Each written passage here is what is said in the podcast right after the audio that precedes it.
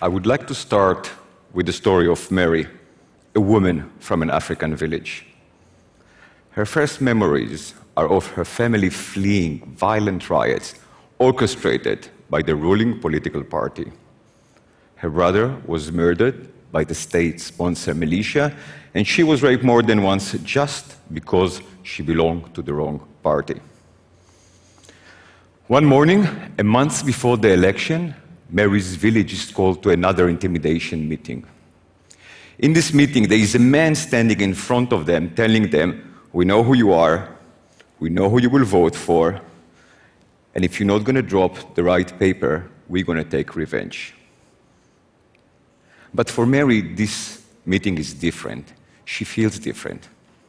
This time she's waiting for this meeting because this time she's carrying a small hidden camera in her dress, a camera that nobody else can see.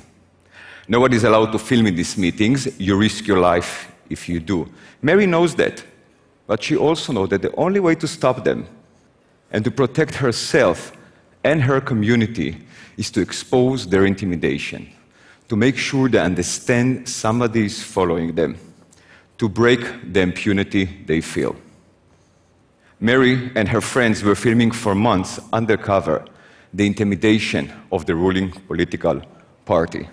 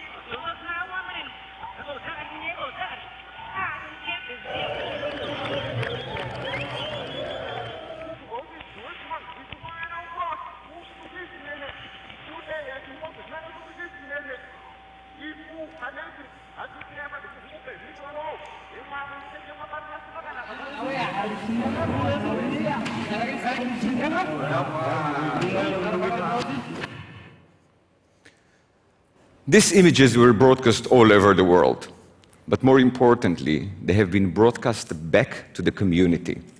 The perpetrator saw them too. They understood somebody is following them. They got scared. Impunity was broken.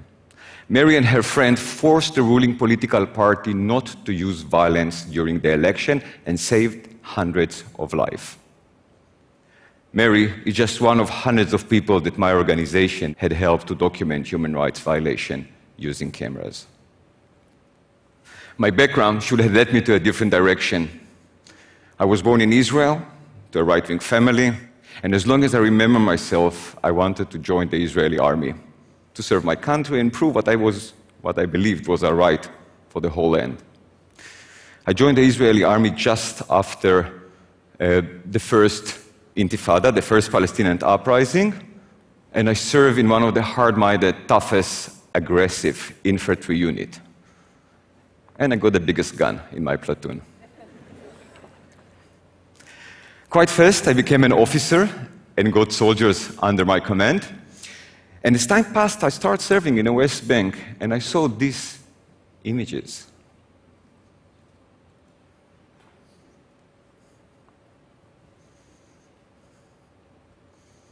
I didn't like what I saw. It took me a while, but eventually I refused to serve in the West Bank and had to spend time in jail. It was a bit. It was not that bad, I have to say. It was a bit like being in a hotel, but with a very shitty food.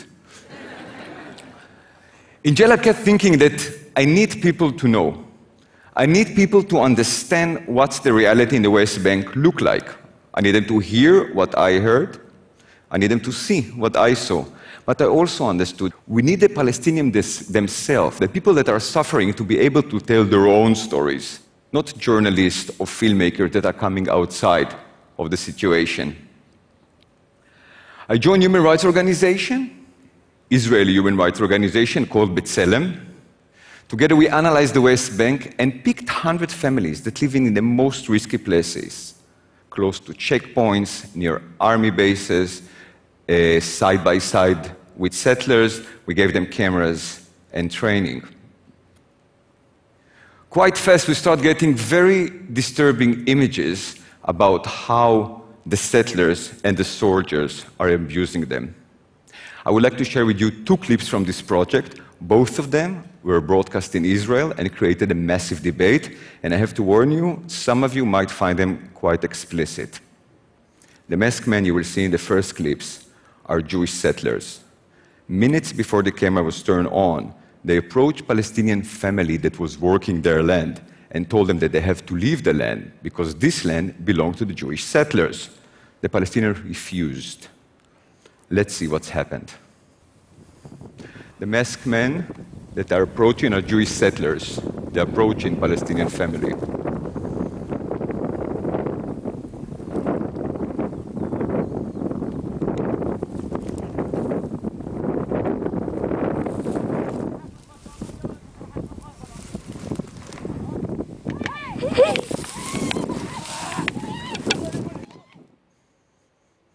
This is demonstration in the West Bank. The guy in green is Palestinian. He will be arrested in a second. Here you see him blindfolded and handcuffed, and in a few seconds he regret he came to this demonstration. He been shot in the foot with a rubber bullet. He's okay. not all the settlers and the soldiers are acting this way. We're talking about tiny minority, but they have to be brought to justice. These clips and other like them forced the army and the police to start investigations.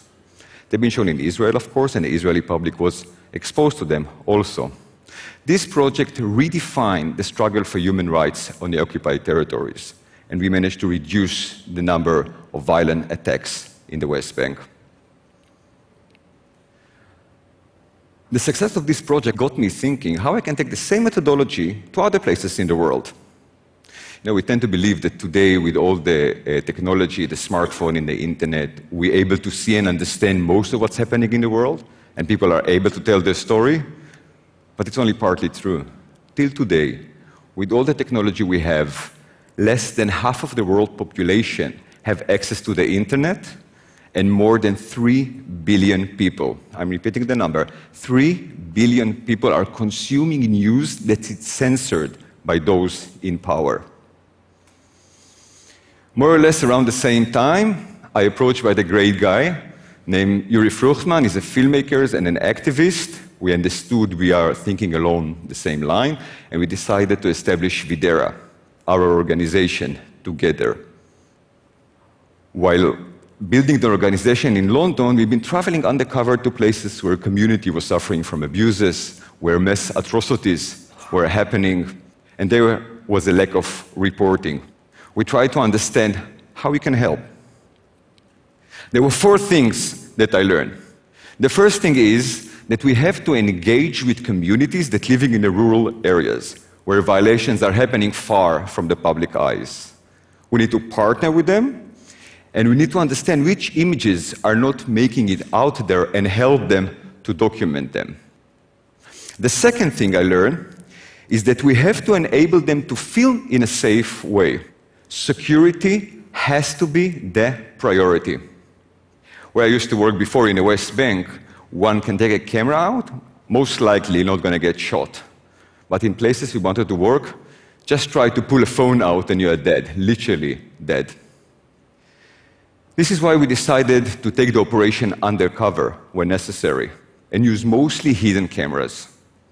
Unfortunately, I can't show you the hidden cameras we're using today from obvious reason, but this is cameras we used before. You can buy them off the shelf. Today, we're building a customized hidden camera, like the one that Mary was wearing in her dress to film the intimidation meeting of the ruling political party. It's camera that nobody can see that blend into the environment, into the surrounding. Now, filming securities go beyond using hidden cameras. Being secure starts way before the activist is turning the camera on. To keep our partners safe, we work to understand the risk of every location and of every shot before it's happened, building a backup plan if something goes wrong, and make sure we have everything in place before operations start. The third thing I learned is the importance of verification. You can have an amazing shot of atrocity, but if you can't verify it, it's worth nothing. Recently, like in the ongoing war in Syria or the war in Gaza, we've seen images that are staged or brought from a different conflict. This misinformation destroys the credibility of the source, and it's harmed the credibility of other reliable and trustworthy sources. We use a variety of ways to make sure we can verify the information and we can trust the material. It's starting with vetting the partners, understanding who they are, and working with them very intensively. How you film a location. You film road signs, you film watches, you film newspapers. We uh, checking maps, looking at maps, double checking the information, and looking also in the metadata of the material. But the fourth and the most important things I learned is how you use images to create a positive change. To have an effect, the key thing is how you use the material. Today, we're working with hundreds of activists filming undercover. We work with them both to understand the situation on the ground and which images are missing to describe it. Who are the ones that are influencing the situation and when to release the material to advance the struggle. Sometimes it's about putting it in the media, mostly local one to create awareness. Sometimes it's working with decision makers to change law. Sometimes it's working with lawyers to use as evidence in court. But more than often, the most effective way to create a social change is to work within the community. I want to give you one example. Fatuma is part of a network of women that fighting abuses in Kenya. Women in her community has been harassed constantly in the way to school and in the way to work. They are trying to change the behavior of the community from inside. In the next clip, Fatuma is taking us with her in her journey to work. Her voice is superimposed on images that she filmed herself using hidden cameras. My name is Fatuma Chosiku. I'm 32 years old, a mother, and Ziwa Langombe is my home. Each morning I ride the matatu, number 11. But instead of a peaceful journey to work, each day begins with fear. Come with me now and use my eyes to feel what I feel. As I walk, I think to myself, will I be touched, grabbed, violated by this conductor again? Even the men inside, the way they look at me, touch my body, rub against me. grabbed me. And now, as I sit in my seat, I only wish my mind was full of thoughts for my day. My dreams. My children at school, but instead, I worry about the moment when we will arrive and I will be violated again. Today, there is a new front in the fight for human rights. I used to carry a big gun. Now, I'm carrying this. This is much more powerful and much, much more effective weapon. But we have to use its power wisely by putting the right images at the right hand at the right time. We can truly create an impact. Thank you.